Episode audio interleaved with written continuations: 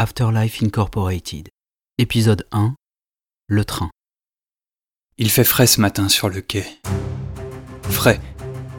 Pas froid. Le froid vous paralyse et vous crispe. La fraîcheur est une sensation tout autre. Elle effleure votre peau d'une caresse délicate. Je ferme les yeux et je tourne mon visage vers le soleil levant. Mes écouteurs vissés dans les oreilles, je suis presque seul au monde. Du reste, nous sommes peu nombreux dans cette gare perdue au milieu de la campagne. Un peu défraîchie par les années, elle a un charme désuet qui apporte une touche d'âme supplémentaire au tableau. Une belle journée commence.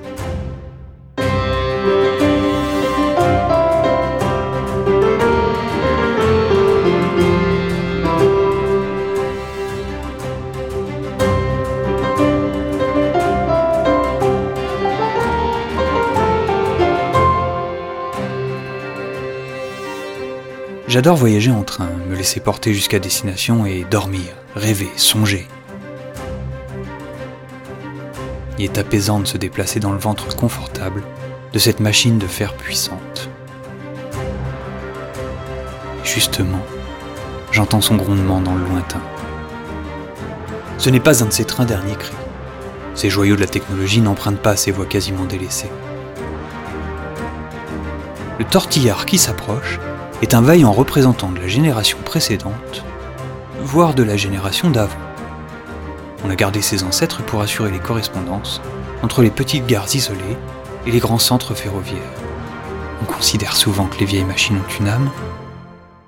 Dans le cas des trains, c'est encore plus vrai.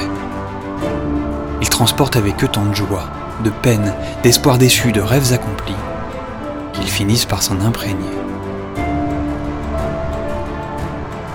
Le train s'arrête dans un gémissement, tandis que je vérifie pour la dixième fois que j'ai bien mes billets. L'agent de quai annonce un arrêt de 5 minutes. Les fumeurs du train croisent les passagers qui embarquent dans un balai aimable. Je monte tranquillement à bord, savourant l'odeur presque poussiéreuse de la rame, de ces sièges élimés, confortables. Je repère mon numéro de place et je m'installe consciencieusement sur le siège qui m'a été attribué. Question de principe même si nous sommes peu nombreux, je préfère ne pas avoir à me déplacer une fois installé. Bien calé, je prends le temps d'observer le va-et-vient des passagers dans les couloirs. Les familles encombrées, les couples un peu perdus de personnes âgées, les amoureux complices.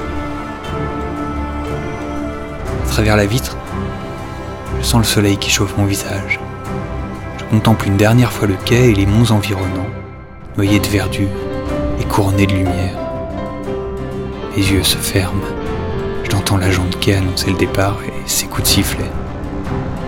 Le train s'ébranle et quitte la gare. Je ne le sais pas encore, mais c'est un aller sans retour.